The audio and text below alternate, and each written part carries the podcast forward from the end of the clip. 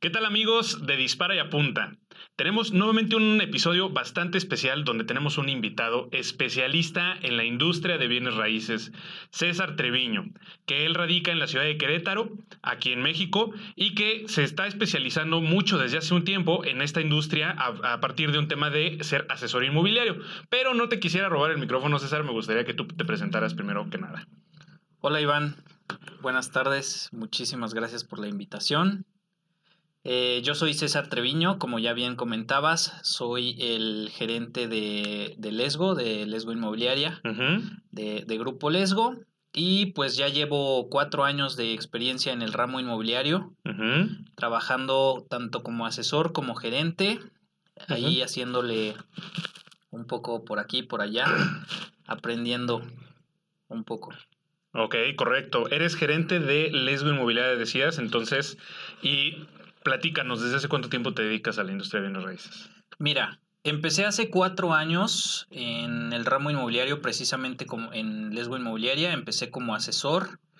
Yo entré pues prácticamente por, más que por, por gusto o, o, realmente yo no sabía absolutamente nada del ramo inmobiliario. Lo hice más que nada por necesidad. En ese momento yo tenía pues, ciertos problemas financieros por un, una, un negocio que tuve que, que, no funcionó del todo. Ándale, una triste historia. una triste historia de emprendimiento, como las muchas que seguramente debes de saberte. Ajá. Y pues lamentablemente no funcionó, pero pues aproveché esta, esta oportunidad que me presentó Lesbo Inmobiliaria para poder salir de mi zona de confort y poder pues aprender algo nuevo, ¿no? Yo decía desde el principio que, o bueno, prácticamente desde, desde que empezamos así a los 17, 18 años a ver qué fregados vamos a estudiar, yo decía, no, si hay algo que no quiero hacer es ventas. Porque tenía, tenía la, la, idea errónea de que pues las ventas son ir de puerta en puerta tocando y tratando de vender algún producto, ¿no? Cuando pues en realidad sí es una rama de, de, las ventas, pero no lo es todo, ¿no? Ok. Entonces, pues es precisamente esta oportunidad que me presentó Lesgo me abrió los ojos para ver pues una, una forma diferente de, de ventas, una forma diferente de trabajar, de conocer completamente el ramo inmobiliario y pues de descubrir algo que, que a mí me gusta mucho, ¿no? Que es esto de, de, los bienes raíces. Ok, correcto. ¿Cómo descubriste que sí te gustaba? O sea, y te lo puedo entender perfecto porque de hecho a mí me pasó exactamente lo mismo. Yo siempre, yo también soy mercadólogo, también durante mucho tiempo entendía perfectamente que ventas era una parte del marketing, pero yo decía, no, hombre, me voy a dedicar a cualquier cosa. O sea, voy a hacer limpia parabrisas si es necesario, pero no me voy a dedicar a las ventas. Y terminé eh, eh, estando en las ventas. La vida como que me empujó forzosamente a llegar a las ventas. A ti te pasó algo bastante similar, efectivamente, ya lo estás platicando, pero también además fue en una industria que no conocías, que no te llamaba la atención. O sea, ¿cómo fue que, que, descubriste que no solamente sí te gustaban las ventas, sino que además sí te gustaba, o sea, que, que sí querías seguir estando en la industria de bienes raíces? Mira, la verdad es que yo descubrí en esta industria que así como puede ser un negocio muy muy cruel, por decirlo de alguna manera, también puede ser un negocio muy noble. Y yo siempre me he caracterizado o lo que he buscado hacer en mi vida es ayudar a la gente, ¿no? Eh, y en este negocio encontré una manera de poder ayudar a la gente hasta cierto punto a cumplir ciertos sueños que tengan, ¿no? Por ejemplo, amigos que me buscaron en su momento para decirme, oye, pues ya me quiero independizar, quiero salirme de casa de mis papás, échame la mano a buscar pues un lugar en donde quedarme y les buscas, ¿no? Con esa, que tienen esa ilusión, ¿no? Incluso amigos que compraron su primera casa o que tienen la ilusión de poner un primer negocio. Y esa experiencia con personas conocidas se fue trasladando también a las personas desconocidas, ¿no? Que en la, en, el, en la inmobiliaria te buscan precisamente porque tienen algún sueño, algún objetivo, alguna meta de poner un negocio, de poner, de venirse a vivir para acá a Querétaro con, con la idea de que quieren pues mejorar su calidad de vida o comprarse una casa nueva por, por lo mismo, ¿no? Y pues este, este negocio me ayudó precisamente a eso, ¿no? A, a ayudar a mucha gente a cumplir esos sueños, esos objetivos que tenían. Y conforme fui también avanzando en el negocio, que fui escalando dentro de la empresa, también me ayudó a darme cuenta de que también puedo ayudar a la gente que está de este lado como asesores, ¿no? A mí si hay algo que, que, me llena de mucha satisfacción y mucha felicidad, que seguramente tú lo viviste en su momento, cuando estabas en donde estoy yo ahorita, es el, el, ver como un asesor o una persona que entra así literalmente como nuevo, va creciendo, va aprendiendo, va mejorando, va mejorando su calidad de vida, empiezan poco a poco a ir creciendo y empiezan a generar ingresos y todo eso a mí también me llena mucho de, de satisfacción, ¿no? Más que nada lo hago por eso, más que por el tema económico, ¿no? Porque mucha gente, bien tú sabes, ¿no? Que dicen que el, ramo inmobiliario pues es un ramo en el cual puedes ganar muy bien. Sí se puede ganar muy bien, pero también cuesta mucho trabajo. Claro. Pero sobre todo para mí es eso, o sea, es la parte meramente como de satisfacción de, del ayudar. Ok, correcto. Acabas de decir un montón de cosas que, que a ver si nos da chance de, de, poder atenderlas todas, porque además van a estar surgiendo más a lo largo del, de la entrevista. Pero bueno, vamos a empezar primero por este, este tema, ¿no? Que la parte de ayudar, que la parte de cómo te fuiste desenvolviendo, donde decías que llegaste como un asesor y que hoy eres gerente de todo un equipo de asesores y que además, digo, yo lo sé, los que no escuchan les explico muy rápido, también tienes un, un equipo operativo, un staff que también controlas y llevas. Sin embargo, es dentro de una industria que es, mm, sigue siendo, por decirlo de alguna manera, sin que se me vaya a malentender, como un oficio. Es decir, no existe ninguna universidad ni carrera que de poquito te pueda ayudar. Porque, o sea, vamos a dejar de lado ingenierías, arquitectura, eso es otra cosa. En realidad no existe ninguna formación formal, valga la redundancia, respecto a este tema. ¿Cómo, cómo es que te desenvuelves en, este, en, esta, en esta industria cuando no existe ningún tipo de formación definida? Pues mira, prácticamente es el, el ir, eh, en la práctica te va dando mucho, el acercarte con gente que tenga experiencia y que ya tenga más conocimiento que tú también ayuda y el estar constantemente educándote y leyendo, investigando cosas, ¿no? Eso es algo que yo cuando entré, lo primero que hice fue acercarme con gente que ya estaba dentro del negocio, que ya tenía algunos años de experiencia, como lo fuiste tú, como lo fue Pepe en su momento, saludos Pepe, eh, y algunos otros compañeros que tenían la experiencia, me, me, acerqué con ellos para, pues para ver cómo lo hacían, ¿no? Yo siempre he sido una persona de que quiero ver cómo lo haces para después yo repetirlo y arreglarle y ajustarle algunas cosas. Claro.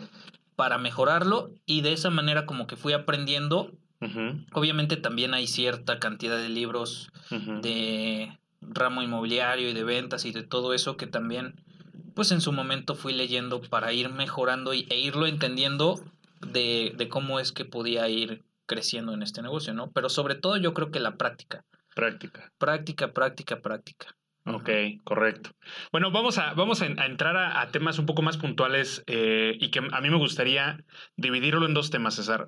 el primero es para los, las personas, un, un, propietario o una persona que quiera eh, encontrar una propiedad, ya sea en venta o en renta, o un propietario que diga, siempre he tenido la inquietud de saber cómo se maneja cuando llegue el momento en donde yo quiera o tenga que vender o rentar mi propiedad.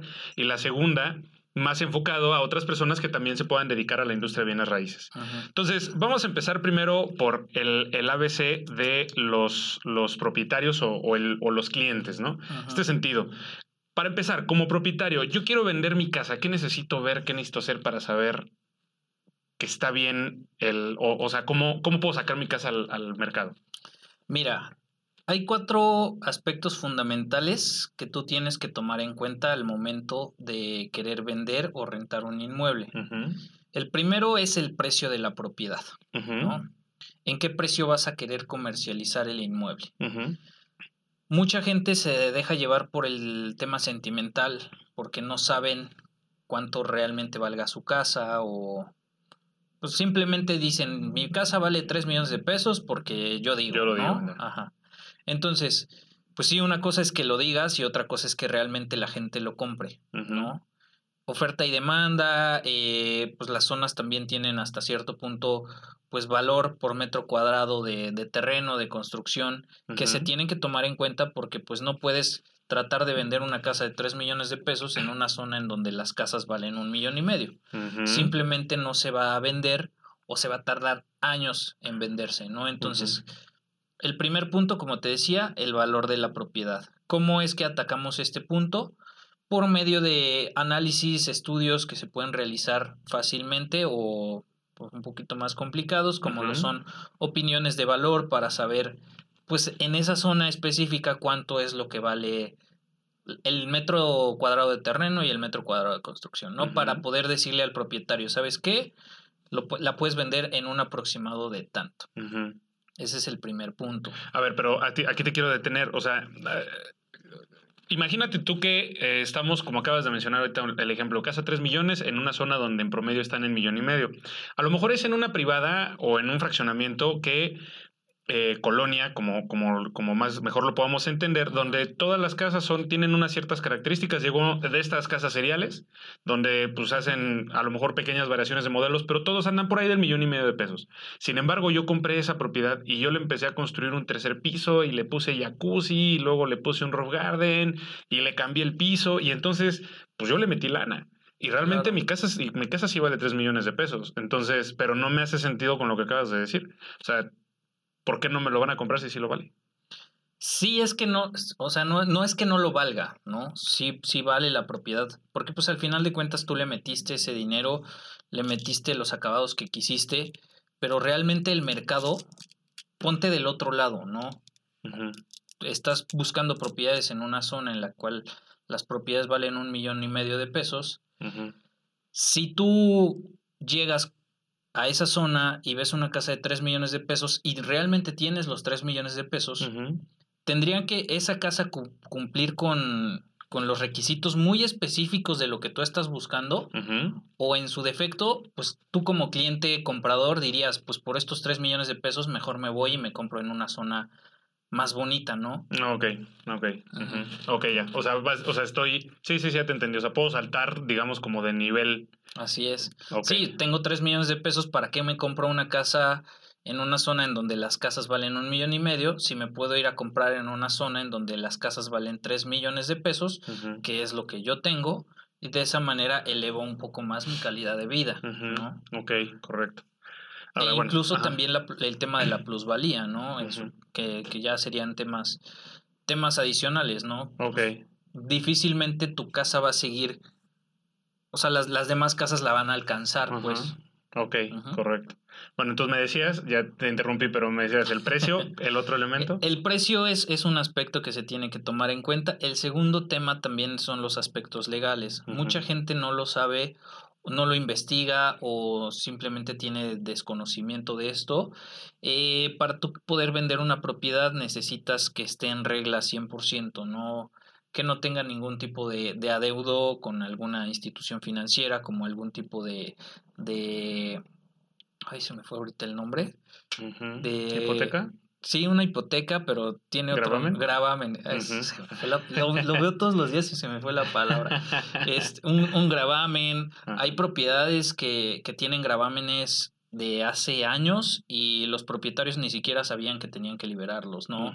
Hay propietarios que ni siquiera tienen las escrituras porque no sabían que tenían que ir por ellas a la notaría, eh, hay propiedades que están a punto de embargarse y los propietarios ni siquiera sabían de, dichas situaciones, o temas como la, las disputas que existen cuando existe algún tema de testamento, por ejemplo, que pues uno cree que cuando una persona lamentablemente fallece, pues se lee el testamento y ya automáticamente esa propiedad que supuestamente te dejó esta persona fallecida ya es tuya. es mía. Ah, Pero no, o sea, existe un proceso que hay que llevar a cabo para que esa propiedad pase de su nombre a tu nombre y muchas veces esa, esa gente no toma en cuenta ese proceso o no lo hace, no lo realizan y ya quieren vender la propiedad, ¿no? Pues ya me la heredaron. O sea, yo no puedo llegar con el testamento y decir, ah, pues es que mira, mi abuelo me dejó este terreno y, aquí dice en el, testamento que me lo está dejando a mí y pues ya por eso es mío.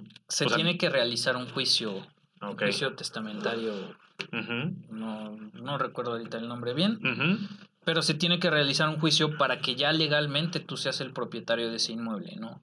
Sí puedes llegar con el testamento, pero se necesita ya estar como el juicio ya sentenciado al 100%, porque muchas veces también hay, a lo mejor eres hijo único, ¿no? A lo mejor fuiste el único nieto o, el único, o la única persona a la cual le dejaron, pero también hay otras personas que pueden llegar a pelearse esa parte, ¿no? Disputar eso de, no, yo también era el hijo, este, o algún hijo ahí. algún hijo regadillo, por ahí. Que no. exactamente.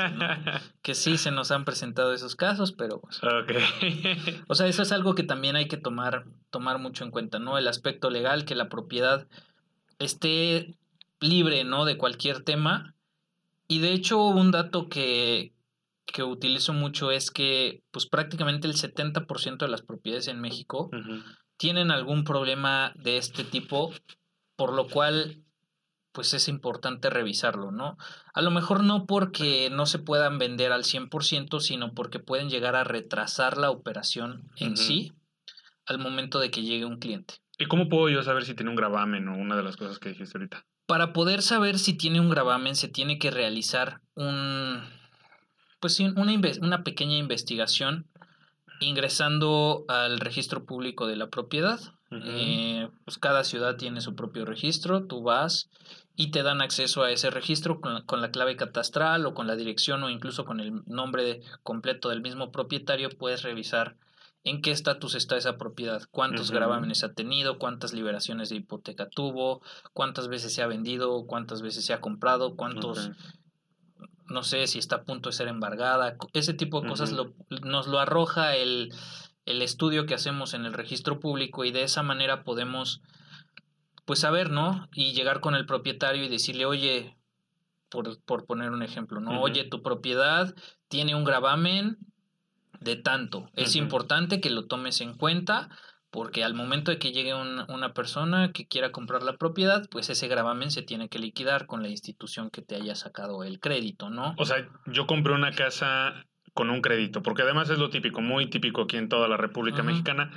Yo compré una casa y digo, pues ya la quiero vender, por la razón que sea, necesito primero liquidar el crédito para poder venderla.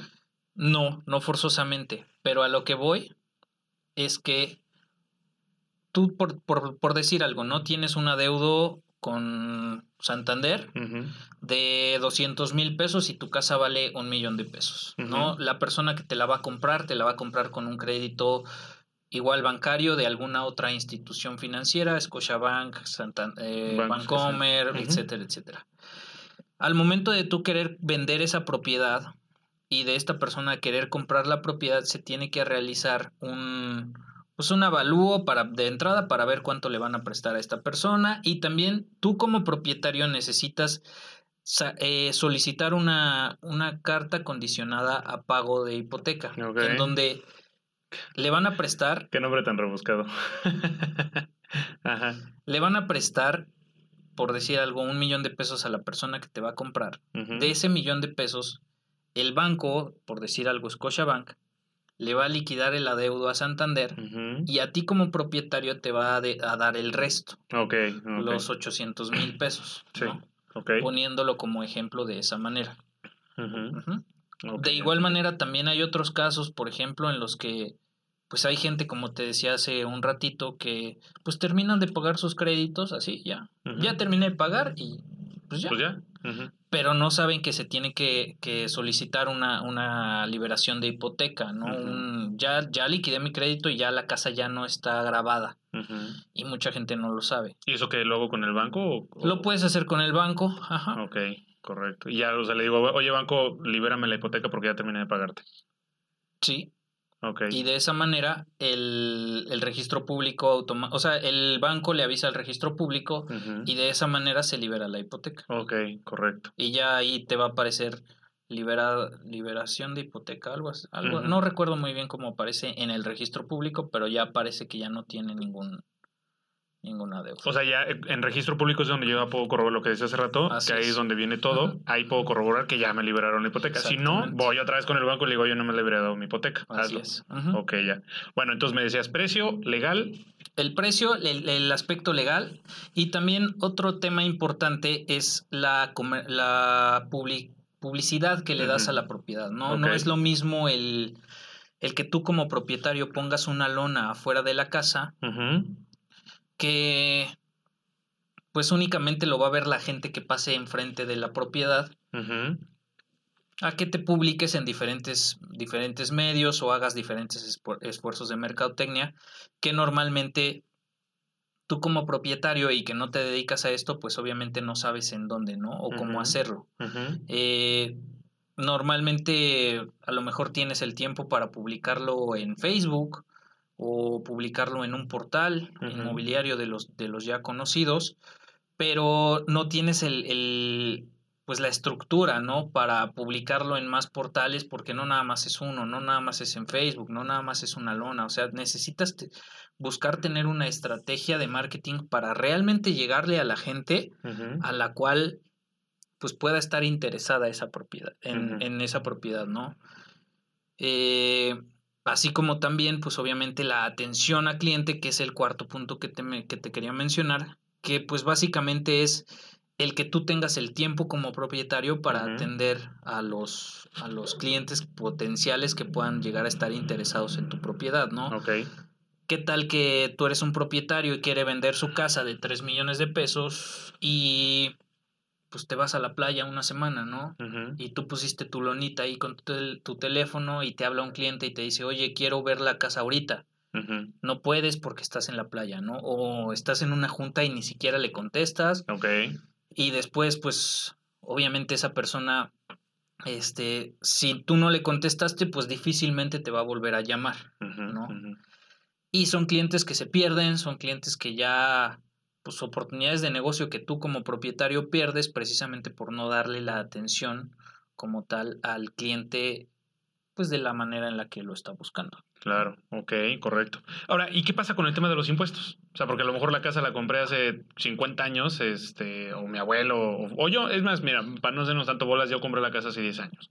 Y entonces, en ese momento valía un millón de pesos y hoy a lo mejor vale un millón y medio. Ajá. ¿Qué, qué, pasa ahí? En, ¿Las reglas se aplica como cualquier otro ingreso o, qué Mira, eh, hay una manera en la cual tú puedes exentar impuestos al momento de ser propietario. ¿Qué es exentar? No pagarlos. Ah, ok. No pagar impuestos. Eh, al momento de tú vender una propiedad. Necesitas cumplir con ciertos requisitos. Esto es únicamente hablando de propiedades habitacionales. Si tú quieres vender esta casa que compraste hace 10 años, necesitas comprobar que por lo menos viviste seis meses, los seis últimos meses en esa propiedad. ¿De qué manera lo puedes eh, comprobar? Esto es por medio de recibos ya sea de luz o de agua que estén a tu nombre. O que tu identificación oficial esté la dirección que venga, venga, del, venga del inmueble.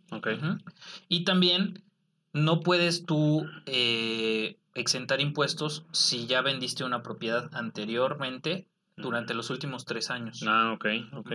O sea, si tú vendiste una casa el año pasado, pues este año te va a tocar pagar impuestos. Entiendo. Si tú vendiste una casa hace 10 años, para comprar esa casa de y la vuelves a vender ahorita, ahí sí ya puedes llegar a exentar los impuestos. Ok, correcto, correcto. Ok, ya te entendí. Eso, y eso como, o sea, ¿cómo puedo yo ir revisando y confirmando que efectivamente sí puedo exentar los impuestos? O sea, ya, ya la vendí yo y ya tú me dijiste, órale, Iván, te la voy a comprar. Perfecto. ¿Y cómo estoy yo, cómo puedo estar yo seguro que sí se cubrió esa parte y no me va a llegar el SAT después para decirme, oye, ¿qué crees? Pues me debes impuestos porque lo hiciste mal. Mira, todos esos procesos de impuestos se revisan antes de, de, cualquier tema con las notarías. Ok. Tú cuando compras una propiedad no es de que te quiero comprar esta casa, aquí están los 3 millones de pesos en efectivo y ya es mía, ¿no? No se maneja de esa manera. tú tienes que formalizar todo por medio de una notaría. En cada ciudad hay notarías, cada estado tiene su número de notarías, con un notario que da fe y legalidad de que la operación se realice de manera 100% legal.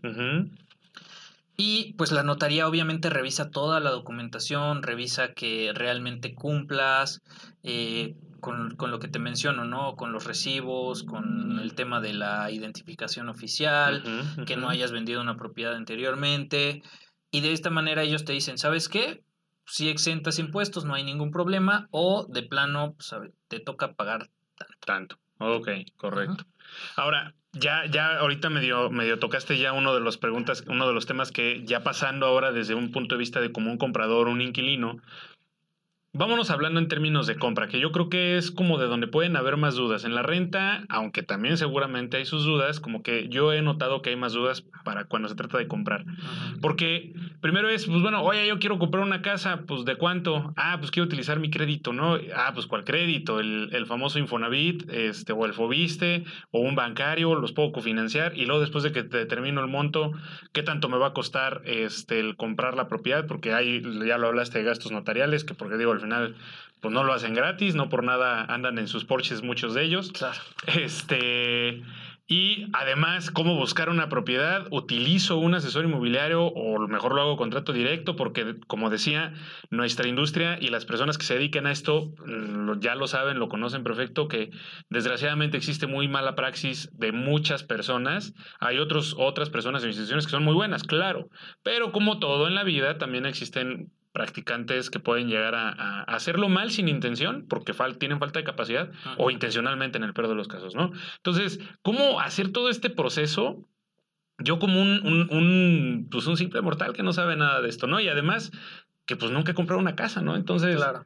¿qué, qué, qué puedes decir ahí al respecto? Mira, yo realmente les recomiendo que se acerquen con una inmobiliaria ya estructurada, que antes de acercarse con cualquier inmobiliaria la investiguen, investiguen la, pues el servicio ¿no? que, ellos te pueden proporcionar, investiguen si sus asesores están certificados, el nivel que tienen de en estructura hablando de cantidad de propiedades que tengan en el inventario, en dónde están sus oficinas, que realmente se metan a investigar ese tema y después que se acerquen precisamente con una inmobiliaria que ya les da hasta cierto punto como, ok, esta sí me da confianza, me voy a acercar. Ok. Para que esa inmobiliaria les lleve todo el proceso. Nosotros como asesores tenemos la obligación, con todo gusto lo hacemos también, tenemos la obligación de, de darle el seguimiento y la guía tanto a los propietarios como a los compradores durante todo el proceso, desde el principio, desde el mero principio, desde el momento en el que, por ejemplo, un comprador nos llama o nos manda un correo, desde ese momento nosotros tenemos que irlo guiando, mostrándole opciones que cumplan con las características de lo que busca, eh, haciendo llevándolos a los recorridos, mostrándoles las propiedades, las características que tiene cada inmueble, pasando también a, ya, me, ya escogí esta, hacemos una oferta de tal, tal propuesta, me voy a bajar, no sé, 50 mil pesos, realizar todo eso de manera formal, revisar obviamente también que la propiedad que se esté comprando, pues como mencionábamos ahorita anteriormente, tenga todos los aspectos para que no tenga ningún problema al momento de la compra, el acercarnos con la notaría que escoja el comprador para pues realizar todo el tema de avalúos, recopilación de documentación, el proceso de la escritura, también así como también pues ya, ya se escrituró pues la entrega del inmueble, la revisión del mismo inmueble, el que sepamos, ok, este, pues tú me dijiste que me la ibas a entregar con tal cosa y no viene tal cosa, ¿no? O tiene una fuga aquí, o en, eso se presenta más que nada en, en, cuestiones de arrendamiento, ¿no? Pero pues también se puede presentar en compraventa, ¿no? De que se revise realmente que el inmueble esté al 100%, ya que se entrega el inmueble, pues realizar una que otra llamada postventa, como le llamamos nosotros, de... Pues prácticamente, yo las hago, por ejemplo, más que nada como, como cuates, ¿no? De, oye, ¿cómo vas? Ya llevas dos meses viviendo en esa casa, ¿cómo te has sentido? Este, si fue una buena compra, no fue una buena compra, también para que nos den como esa retroalimentación. Entiendo, ok. Ahora, créditos. ¿Qué onda? O sea, yo quiero, digo, ¿sabes qué? Traigo un millón de pesos. No, yo quiero una casa de dos millones de pesos. Y pues, ah, pues déjame hacer con mi banco y pido un crédito por un millón de pesos. ¿Es así de fácil? O voy a mi Infonavit y ahí veo cómo le hago para que me den un milloncito y, o sea, ¿cómo, cómo, cómo es? ¿Cómo funciona? Mira, en el tema de créditos, tú necesitas eh, cumplir con ciertos requisitos, ¿no? No nosotros sabemos que los bancos no le prestan a cualquier hijo de vecino, hablando específicamente del crédito bancario. Eh, tú necesitas cumplir con pues, cierta cantidad de ingresos para que te puedan llegar a prestar cierta, cierto monto, ¿no? De igual manera necesitas tener un buen historial. Eh, el banco normalmente no te presta la totalidad de la propiedad. O sea, si tú quieres comprar una casa de 2 millones de pesos, lo más que te puede llegar a prestar el banco si cumples con esto que te menciono, con los ingresos y con el buen historial, aparte de algunas otras investigaciones que realizan, es lo máximo el 90%. Okay. Entonces, de 2 millones de pesos solamente te prestarían un millón ochocientos. El otro 10% tú lo tendrías que poner, ya sea de tus ahorros, eh, o que te lo prestó tu mamá, o X, ¿no? Más que también esto no lo mencionamos ahorita en lo del tema de las notarías, los gastos de escrituración. Ok. Aquí en Querétaro, los gastos de escrituración son del 8.5% del valor de la operación. Ok. Hay otros estados que es menor. Si quieren comprar en otro estado, pues investiguen cuánto cuesta. Sí, claro, claro. O sea, este obviamente eso su notario les dice, ah, pues mira, aquí vale más o menos tanto. Así es. Ok, correcto. Ahora, ¿Hay diferencias entre los diferentes notarios? Ahorita entrando, tengo otra pregunta, pero antes de que se me vaya el avión con esto, ¿hay diferencias de que, ¿sabes qué? Pues este, el notario Panchito cuesta el 8%, pero fulanito cuesta el 8,5%, pero la, la notaria no sé qué cuesta 5%, porque es bien baratera. O sea, ¿sí, sí puede darse el caso? Mira, realmente ese porcentaje es pues el global entre todas las notarías de hablando específicamente de aquí de Querétaro puede variar un poco dependiendo de los honorarios del notario. Ok. ¿no? Y también a lo mejor allí algún pues que te ahorras algún o te hacen un descuentito en el avalúo, cosas de ese tipo, ¿no? En general. Pero eh, pues prácticamente ese 8% se utiliza, u 8.5% se utiliza para pagar temas de impuestos que, que la notaría en sí le tiene que pagar a diferentes pues al registro público, por ejemplo, para inscribir a la propiedad, etcétera, etcétera. Ok, correcto. Ahora, en este sentido, ya, ya me hablaste del crédito y dije, ok, perfecto, ya me acerqué con mi banco, ya traía todo, ya encontré la propiedad porque me acerqué con una inmobiliaria bien chingona y ya me ayudó a escoger. Ya estamos con el notario, estamos firmando la escritura. Salgo de la notaría y ya, es mía la casa, ya estuvo, ya no hay, no hay que hacerle nada, ya me puedo meter allá o, o hay algo todavía ahí en el Inter. Mira, se tiene, una vez que se realiza la escritura, pues la notaría como tal tiene que inscribir la propiedad ante el registro público, se tiene que entregarte a ti. Por eso mencionábamos anteriormente lo del tema de que mucha, hay gente que no va ni siquiera por sus escrituras. Cuando escrituras te dan una copia simple de la escritura, o sea, no es la oficial necesitas, creo que son tres meses después de, que escrituras, necesitas hablarle a la notaría para que te dé tu escritura ya 100% legal. Pero, pues en sí, pues al, prácticamente al momento de que se escritura ya prácticamente la propiedad es tuya, ¿no? Ok. Legalmente ya es tuya, ante notario ya es 100% tuya. Ahora, normalmente los bancos se tardan de 24 a 72 horas en realizar el pago de la propiedad. Ok. O sea, ya escrituré hoy y me va a mí, al dueño le van a pagar en tres días. Ok, correcto. Hay algunos, hay algunas situaciones en donde el dueño dice yo no te voy a entregar las llaves hasta que me caiga el dinero. Ya me cayó el dinero, ah bueno, aquí están las llaves. Ok. Pero en general así es. Así funciona. Ok, perfecto. Digo, hay todavía varias preguntas que, sí me gustaría hacer, pero ahorita viendo cómo vamos en, tema de tiempo, pues también te decía, la realidad es que digo, finalmente es, y yo lo entiendo perfecto, que la industria viene raíces por muchas razones es muy compleja, es muy grande, no hemos entrado a desarrollos, no hemos entrado a arrendamientos, no hemos entrado a instrumentos de inversión, viene raíces como un instrumento de inversión, no hemos entrado a las preventas, o sea, hay muchas cosas a las que no hemos entrado, este, pero pues bueno, vamos ahora a pasarnos al tema de un asesor. Oye, César, fíjate que escuché tu podcast que tuviste, tu entrevista que tuviste con, con Iván, yo siempre he tenido ganas de entrar a la, a la industria de bienes raíces. ¿Cómo le entro? ¿Cómo empiezo? ¿Qué hago? Pues mira. Qué buena pregunta.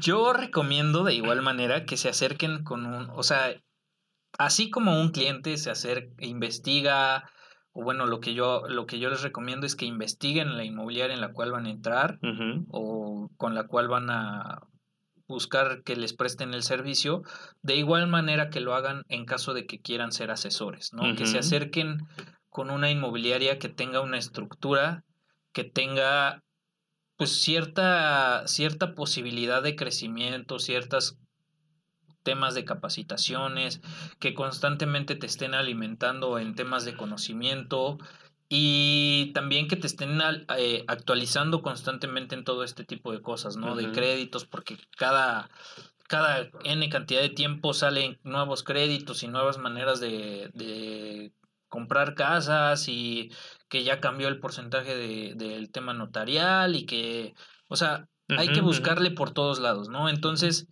si tú como, como persona que quiere entrar al ramo inmobiliario, te acercas con una inmobiliaria que tenga una estructura, que tenga capacitaciones, que tenga, pues que te, te dé las facilidades de poder recibir pues cierta cantidad de clientes cuando, cuando estés de guardia, por ejemplo, eh, que, te, que estén constantemente apoyándote en, o sea, que no te lancen al matadero nada más de cómo se vende una casa, te dan un, un, librito en donde dice cómo chingado se vende y, y ya tú lo, pues a ver, ahí tú arréglatelas, ¿no? Y así se, con, con, mi equipo de ventas así hay varios asesores que se les ha presentado en, en cantidad de situaciones en otras inmobiliarias, ¿no? Que ni siquiera les enseñan realmente cómo es el proceso.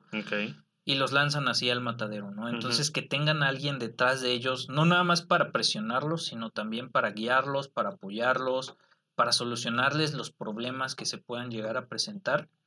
Creo que es lo que yo les podría recomendar, ¿no? Que, y también otro tema que es muy importante, que este negocio no es para cualquiera. Ok.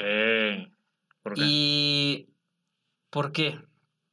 Porque no es un negocio fácil, es un negocio que puede llegar a ser muy cruel. Ah, caray. no me los espantes, ¿eh? El que se puede estar pues animando ya, ya decir, no, mejor no. Mira, la, la, verdad es que yo prefiero que lo sepan desde el principio y que estén mentalizados a que lleguen aquí haciéndose falsas ilusiones, la verdad. ¿Por qué? O sea, ¿qué? qué? Porque es un negocio en el cual pues dependemos muchas veces de otras personas. Dependemos de la decisión que tomen los clientes. Y muchas veces los clientes pueden llegar a ser muy hijos de la fregada, ¿no? Me ha pasado N cantidad de veces y a los asesores también de clientes que, que, te dicen, híjole, me encantó esta casa, ya la quiero apartar, sí, no sé qué, te voy a dar 100 mil pesos de apartado, nos vemos mañana y se desaparecen. Ok, ok. O clientes que ya no te contestan. Son muy informales. Ajá, exacto. ¿no? Dependemos mucho de eso. Y también, pues, los procesos como tal de. Pues de la, del mismo seguimiento de los clientes si no los llevas de manera adecuada, o sea, si, si, tú como, si tú como persona, como asesor, no eres bien organizado y no le das seguimiento a los clientes de, de manera continua, pues las, las, personas siguen buscando, ¿no? O sea, imagínate, tú eres un cliente y te, te, acercas conmigo y me dices, oye, estoy buscando una casa en tal zona, tal presupuesto, bla, bla, bla. Te perfilo, te empiezo a buscar opciones, te las mando y ya. O sea, no, no, te vuelvo a hablar hasta dentro de una semana. Tú sigues teniendo la urgencia de, de encontrar una propiedad. Sí. Tú sigues buscando, te sigues acercando. Si no te gustaron las que yo te mandé y yo no me acerco contigo y te pregunto, oye, ¿qué te parecieron estas opciones? pues ¿cómo voy a saber yo si no te gustaron, no? Y pues tú sigues buscando por otro lado, en otra, con otras inmobiliarias, o yendo a la calle, o con un, un desarrollo mismo. Vas a comprar en otro lado, ¿no? Y yo voy a perder esa oportunidad de negocio por no haberte dado el seguimiento. O sea, son, son temas muy complejos que hay que ir tocando y hay que ir cuidando mucho.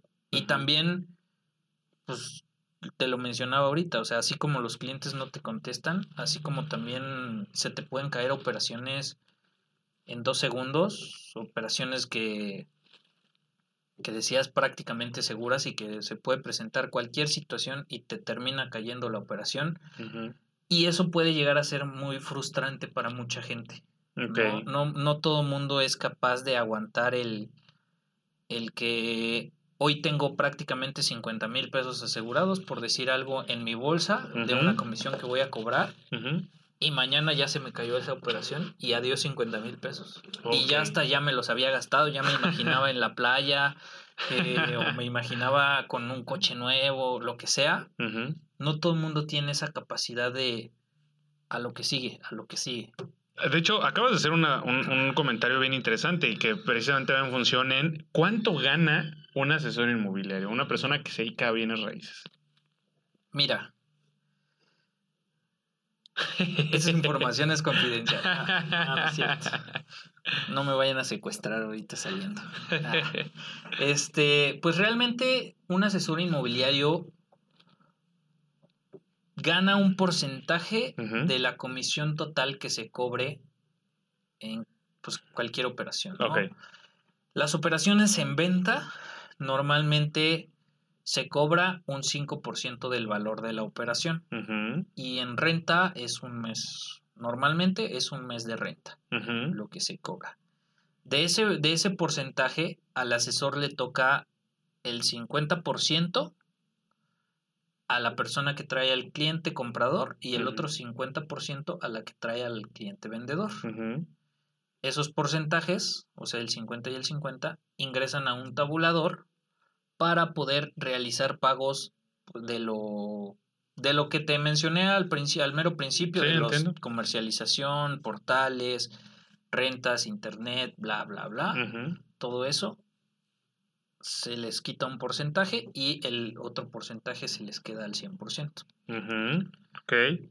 Eso es por operación, pero, o sea, en promedio, ¿cuántas operaciones más o menos cierro? O, o, sea, o, pónmelo en un número en concreto para que también, o sea, podamos decir, ah, ok, ya, ya entendí cómo funciona el mecanismo, pero no entiendo cuánto gana un asesor promedio al mes.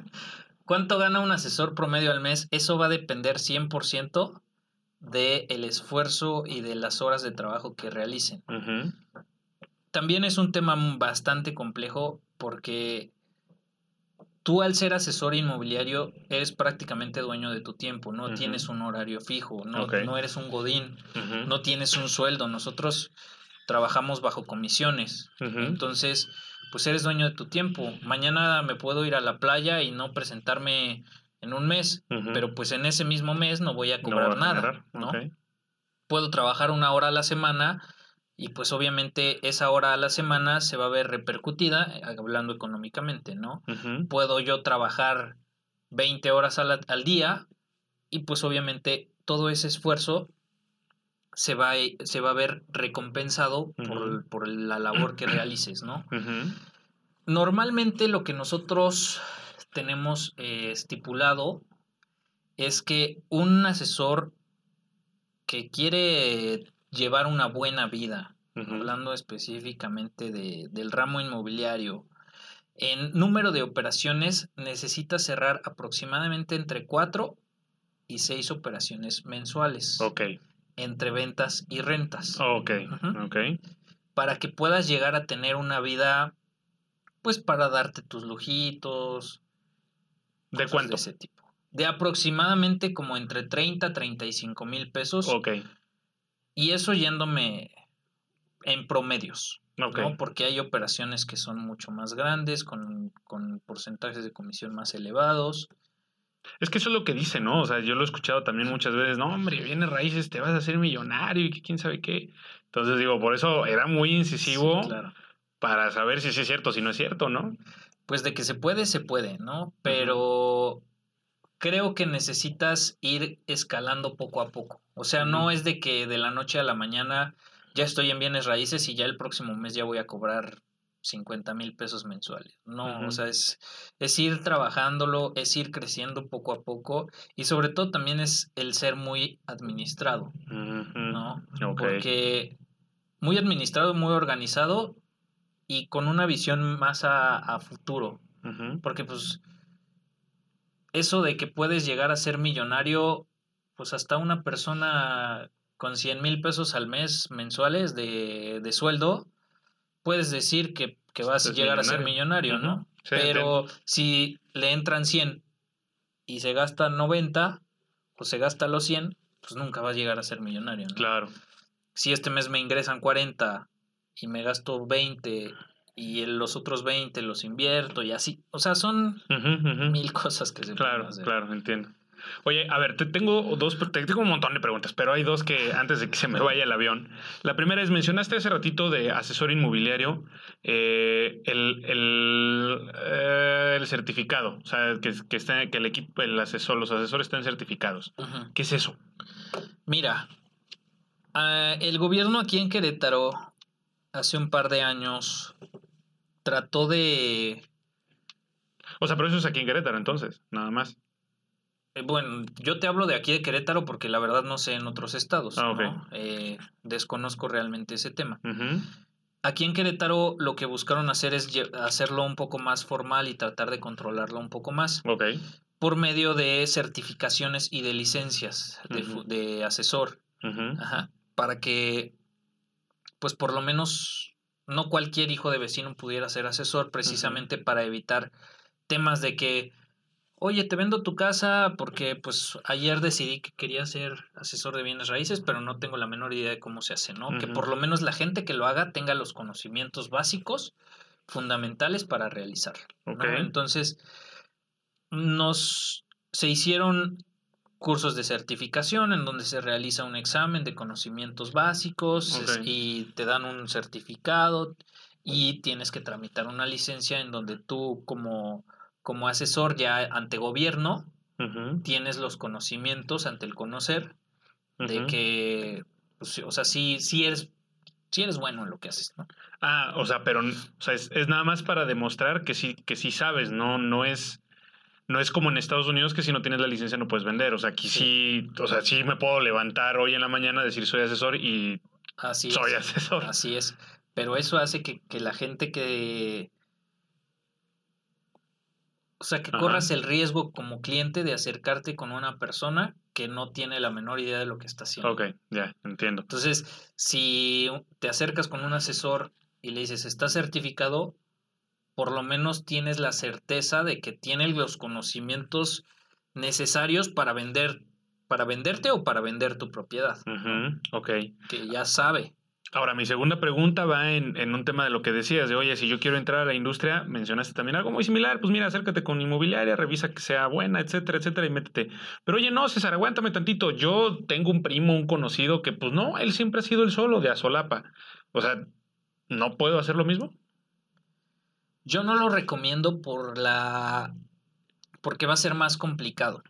Por la estructura que se tiene. Okay. Un asesor independiente publica por sus medios y hace sus esfuerzos a su manera, ¿no? Para vender sus propiedades. Pero no va a tener la misma, el, mismo impacto o la misma cantidad de clientes, recepción de clientes, que puede llegar a tener una inmobiliaria ya estructurada. Si te quieres ir con tu primo, adelante, vete con tu primo, pero vas a recibir uno o dos clientes cada semana, ¿no? Lo cual como decía al principio, ¿no? Cuando me preguntabas qué fue lo que me, enseñó, a mí lo que más me enseñó fue la práctica. En este negocio lo que más necesitas es práctica, práctica, práctica. Así lo veo yo. Si recibes dos clientes a la, semana o dos clientes al mes, difícilmente vas a poder recibir esa práctica. Y obviamente esa cantidad de clientes va a ser igual a la cantidad de ingresos que vas a recibir. No es lo mismo atender dos clientes y cerrar una operación cada tres meses que atender 10 clientes al mes y cerrar dos operaciones cada mes. Ya, ¿no? entiendo. Ok, me hace sentido, me hace mucho sentido. Ahora, en este, en este tema sale, César, ya me convenciste, pero fíjate que pues aún así quiero que me digas qué necesito saber yo, como que el- este mínimo indispensable hablando en términos de skills, o sea, estas habilidades y los conocimientos, como si... Como si me dieras una especie de, tema- de temario. O sea, decir, bueno, mira, si te sabes esto, no es como que vaya con eso, seas un picudo, pero pues mira, ya te puedes defender si tienes estas habilidades y estos conocimientos.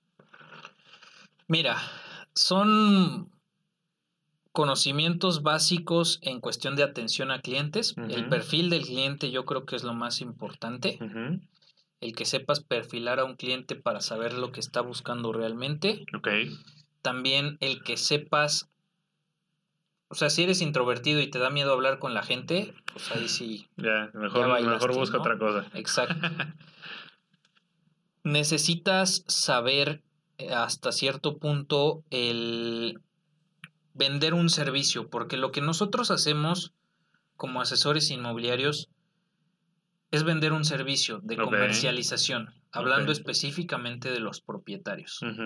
Necesitas conocer todo el proceso desde el principio hasta el final de lo que les mencionaba anteriormente para que de esa manera puedas vender ese servicio, tener ciertas habilidades de poder acercarte, como les decía ahorita, con una persona y decirle, oye, soy fulanito de tal, trabajo en tal inmobiliaria, te ofrezco tal cosa y esa cosa te va a beneficiar en tal.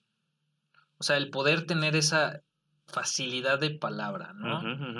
También el, el ser muy perseverante, el ser muy, muy organizado Ok. muy perseverante, muy organizado, el, el que seamos también muy... ujú, Ay, ¿cómo se me fue ahorita la palabra? De... Ajá. Descríbelo. co- o sea, que, que tengas una coraza ante las... ante las... Em, Ay, se me fue o sea, la las palabra. adversidades. o Anda, sea, ah, más o menos. O sea, las, la frustración. tolerancia a la Tolerancia, frustración, ok. exacto. Tolerancia a la frustración. Ajá. También es importante tener la tolerancia a la frustración. Y también otro tema es el que seas, ahorita decía el, el- el organizado, pero no nada más hablando específicamente de la organización de tengo mi cuarto súper ordenado y, o sea, que tengas una organización en tu tiempo también. Ok. Porque como les decía, eres dueño prácticamente de tu tiempo tú vienes a la oficina o vas a tu oficina cuando quieres y te puedes ir de viaje cuando quieras y puedes trabajar las horas que quieras, pero si no te logras organizar. Me ha pasado con N cantidad de asesores que dicen, ay, soy libre. Y, y se van por ahí y andan de viaje por allá y hacen esto y lo otro y ya vienen al mes y me dicen, oye, no tengo dinero. No he cerrado nada, estoy súper triste, estoy súper deprimido. Pues sí, no has cerrado nada porque estás en la playa o estás haciendo esto o le estás dando prioridad a otra cosa. Ok, correcto. Eh, O sea, entonces, si no soy disciplinado, si soy muy desesperado, si soy muy introvertido y o cualquiera de las otras cosas que mencionaste, pues mejor ni lo intento porque aquí me voy a, nomás me voy a dar de topes en la pared. Así es. Ahora, hablando en términos de conocimiento, hablaste de atención a clientes. O sea, bueno, para mí, más que ser un skill, es como un conocimiento, o sea, cómo dar un buen servicio de atención a clientes. ¿Qué otra cosa? Cómo dar una buena atención a clientes, el cómo vender el servicio o que tengas como esa habilidad de presentación. También los conocimientos básicos de... Que bueno, eso, eso. O sea, si no lo, es que me decías ahorita, por lo menos tener los básicos, pero pues difícilmente la gente sabe los básicos de un crédito, por ejemplo. O sea, yo creo que más que nada es el que tengan ganas. de plano. Sí. Así de fácil. Sí, o sea. El, el que más que conocimiento, el que tengan ganas.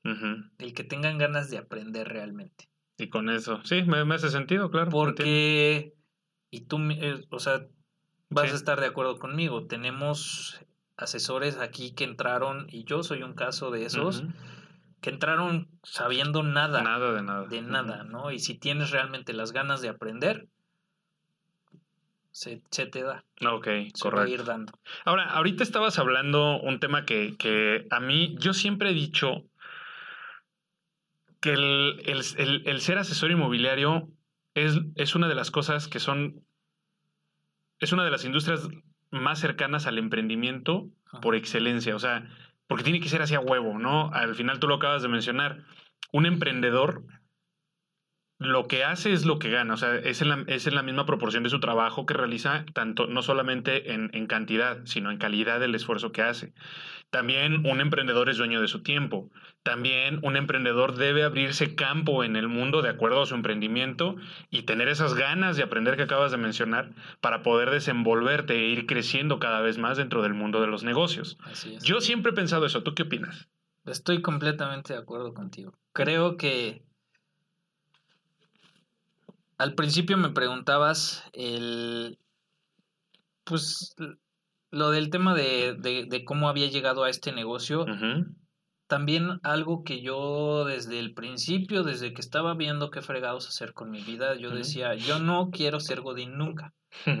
Así, nunca, nunca voy a trabajar de 8 a 7 o con un horario fijo porque no va conmigo. No quiero tener yo un jefe detrás de mí dándome cosas para, para yo hacer, ¿no? Siempre me he considerado una persona emprendedora, he tenido la posibilidad de emprender en varios negocios y precisamente este negocio en específico me dio eso, o sea, me dio la posibilidad de emprender, aunque el negocio ya estuviera armado, aunque ya existiera la empresa, yo he tenido la posibilidad de como si fuera mi, mi, mi propio negocio, entre comillas, ¿no? Desde, desde el principio, desde como era asesor, o sea, yo vendía conforme yo le echaba ganas. Y poco a poco he ido, en base a, al crecimiento que he ido teniendo dentro de la empresa, he ido innovando, he ido buscando ideas, aportando diferentes cosas que puedan llegar a, pues a ayudar a que el negocio siga creciendo, ¿no? Y eso es parte también de un emprendimiento, ¿no? El que mucha gente piensa que el emprendimiento tiene que ser a, fuerza en una empresa tuya 100%, ¿no? Yo quiero emprender y si quiero emprender tengo que a huevo poner una empresa. Yo solo, salirme de donde está y yo solo. Cuando no forzosamente tiene que ser así. Ok. ¿no? O sea, puedes emprender dentro de una empresa ya constituida conforme vayas creciendo, aportando ideas, aportando eh, cosas que se te vengan a la cabeza que puedan llegar a ayudar al, crecimiento del negocio, eso ayuda y, y, yo lo veo como un emprendimiento. Ok. ¿no? O sea, me, me, me siento parte de Grupo Lesgo, pero no como empleado, sino como un emprendedor, una, un, un eslabón más dentro de la cadena de emprendimiento. No sé si tenga sentido, pero... pero ya lo dije, así lo entiendo yo, punto. punto. Oye, a ver, hablando ya de tema de emprendimiento, una pregunta que le hago a muchos de mis entrevistados es, ¿qué opinas de lo que yo le llamo el tren del mame del emprendimiento? Que hoy, hoy en día, antes era, no, hombre, mira, estudia y trabaja. ¿Cómo vas a hacer un negocio? ¿Estás loco? O sea, ¿cómo crees? Y hoy en día es al revés. ¿Cómo vas a trabajar en una empresa? Estás bien pendejo. Tienes que emprender porque emprender es lo de hoy. No, hombre, viva el emprendimiento. ¿Qué opinas? ¿Tú qué dirías? Yo digo que estoy 100% a favor de eso. del emprendimiento. Del emprendimiento. O sea, si eres de esos que dices, qué pendejo si eres un godín. Pues, o sea, no qué pendejo, porque pues e, es, es, ya irte a los extremos violentos. Ajá. Pero yo sí creo que el emprendimiento te da muchas libertades y te da la posibilidad de disfrutar más la vida, ¿no? ¿Por qué yo quise emprender? O sí, desde el principio, ¿no? desde mis inicios como emprendedor yo quise emprender por una simple razón, y es que mi papá fue 100% Godín durante prácticamente toda mi infancia y gran parte de mi adolescencia. Entonces, él trabajaba en la Ciudad de México y nosotros estábamos aquí en Querétaro y yo casi no lo veía más que los fines de semana. No lo disfruté como me hubiera gustado disfrutarlo. Que obviamente lo sigo disfrutando ahorita mucho, pero no, no en su momento no lo disfruté, ¿no? Y yo cuando fui creciendo me fui dando cuenta de que yo lo que quiero es que cuando yo tenga hijos, poder disfrutarlos al 100, no nada más los fines de semana, no nada más de a las 7 de la noche que llegue de la oficina, de 7 a 10, sino realmente tener prácticamente todo el día para disfrutarlos, ¿no? Y este es un negocio y el emprendimiento en sí es, es algo que te puede dar esa posibilidad. Obviamente te cuesta, o sea, tienes que meterle muchísimas ganas al emprendimiento que estés haciendo para poder llegar a ese nivel pero estando en una oficina no lo vas a poder lograr porque estás trabajando para alguien más. Entiendo. A menos de que tengas un jefe súper buena onda que te diga haz lo que quieras, haz lo que quieras va a ser difícil que lo logres, ¿no? Pero yo sí estoy 100% a favor de eso. No digo que el, que el ser Godín esté mal, porque también hay mucha gente que prefiere la estabilidad que te da un trabajo en una oficina, ¿no? Te da la estabilidad de pues tener un sueldo fijo, de no tener que preocuparte por qué vas a comer el próximo mes o cómo vas a pagar las deudas, que te dan prestaciones como el Infonavit o sí, claro, vacaciones, aguinaldo, etcétera. Que en el emprendimiento eso que en el emprendimiento no, no lo hay, exacto. Pero yo, o sea, yo lo siento es mi, mi muy particular manera de ver las cosas. El godinismo, por decirlo de alguna manera, yo lo siento como el, el que eres esclavo de un de una empresa, o sea, eres el esclavo de alguien más. Es muy, muy, muy drástico lo que estoy diciendo, pero así lo veo yo porque pues al final de cuentas no te puedes ir de vacaciones cuando tú quieras, no puedes eh, llegar a tu, a tu casa a la hora que quieras, no puedes salirte hoy a las 5 de la tarde porque tu hijo tiene un partido de fútbol y lo quieres ir a ver, no puedes irte al festival de tu hija porque pues, tienes que estar en la oficina, como te decía, ¿no? A lo mejor tu jefe es buena onda y te deja, ¿no? Pero, ¿y si no? Y nos ha pasado, bueno, conozco mucha gente Godín que, que no puede, o sea, no pueden hacer nada. Claro, más que estar ahí 100% metidos y no, eso no. Fíjate que, o sea, eh, a mí, algo de lo que acabas de decir, a mí estoy encantado con lo que dijiste porque creo que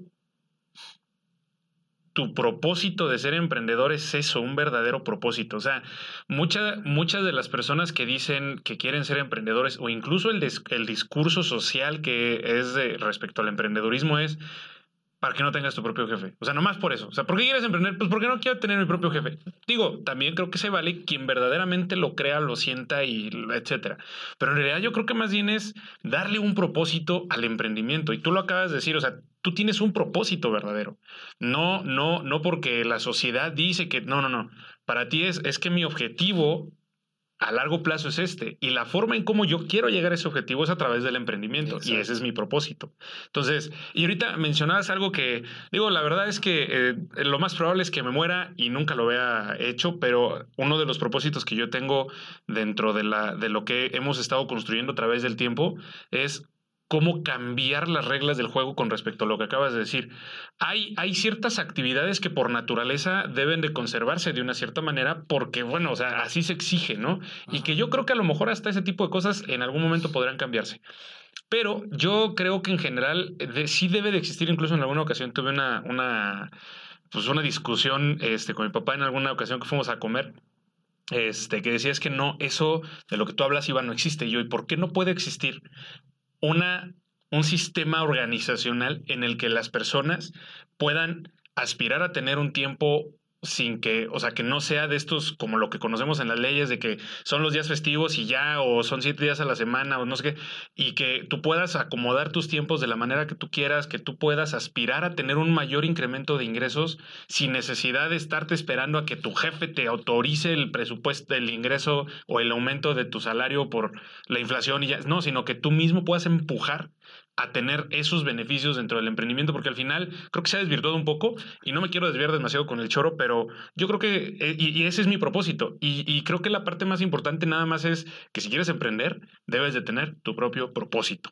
no, no que te dejes llevar por lo que dice el tren del mame del emprendimiento, no tengas jefe nomás, porque eso es lo que dice la gente, ¿no? Ahora, te quiero hacer una última pregunta, César, para terminar. Hablaste muy en un inicio sobre la parte del conocimiento, que existen, pues, algunos libros, no sé qué, etcétera, y aquí y allá. ¿Dónde tú, César, te educas o recomiendas a las personas que, se quieren dedicar a la, o conocer, siquiera conocer la industria de bienes raíces, dónde les recomiendas que puedan alimentarse? Escuchando el podcast de Dispara y Apunta, de querido Joan. No, yo, yo, me, yo me educo mucho en base al, al acercarme, como te decía, con gente que conoce del, negocio. Tú eres uno de ellos. Eh, ¿Cuántas veces no me he acercado contigo a platicar? Y, oye, ¿qué me recomiendas? Oye, ¿qué harías en esto? ¿Cómo le harías? El estar constantemente pues, aprendiendo, ¿no? Esa sería la primera. Acérquense con alguien. ¿Se pueden acercar conmigo? Claro, claro. Ok. este, se pueden acercar con Iván también. Él sabe mucho. Acérquense con alguien que sepa de, del, del negocio. Hablando, estás hablando específicamente de bienes raíces. Bienes raíces, correcto. Acérquense con alguien, pues a lo mejor si tú, si ahorita decíamos lo del primo, ¿no? Que tengo un primo que, pues acércate con él, ¿no? Para, pues para ver cómo funciona el negocio. Tampoco estoy, estoy diciendo no se acerquen y no lo hagan de esa manera, ¿no? Simplemente creo que es un paso y luego el siguiente paso es ir creciendo poco a poco. Y la manera de ir creciendo es, pues, ir buscando cada vez una mejor estructura, cada vez un, lugar mejor en donde trabajar y difícilmente lo van a lograr con el primo, pero si ese primo les puede enseñar lo básico de bienes raíces, pues adelante, ¿no?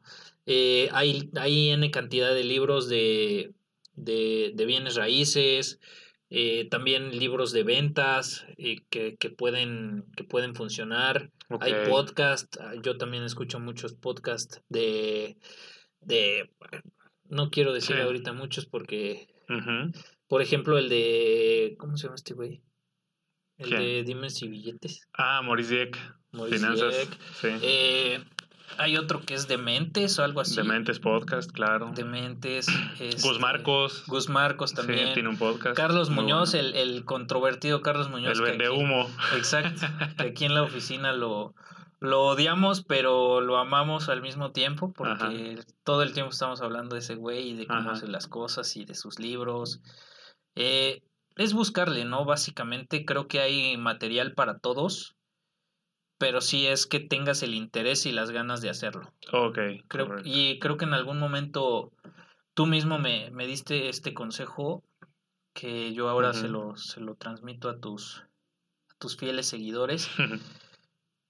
creo que, que nuestra cabeza, tú me lo decías de esa manera, en nuestra cabeza tiene cierta capacidad de, de aprendizaje y de conocimiento, ¿no? si a ti ya no se te ocurre nada más o ya no tienes ningún tipo de, de aprendizaje o de conocimiento sobre cierto tema, pues difícilmente se te va a salir ese conocimiento si no le metes más información, ¿no? Claro.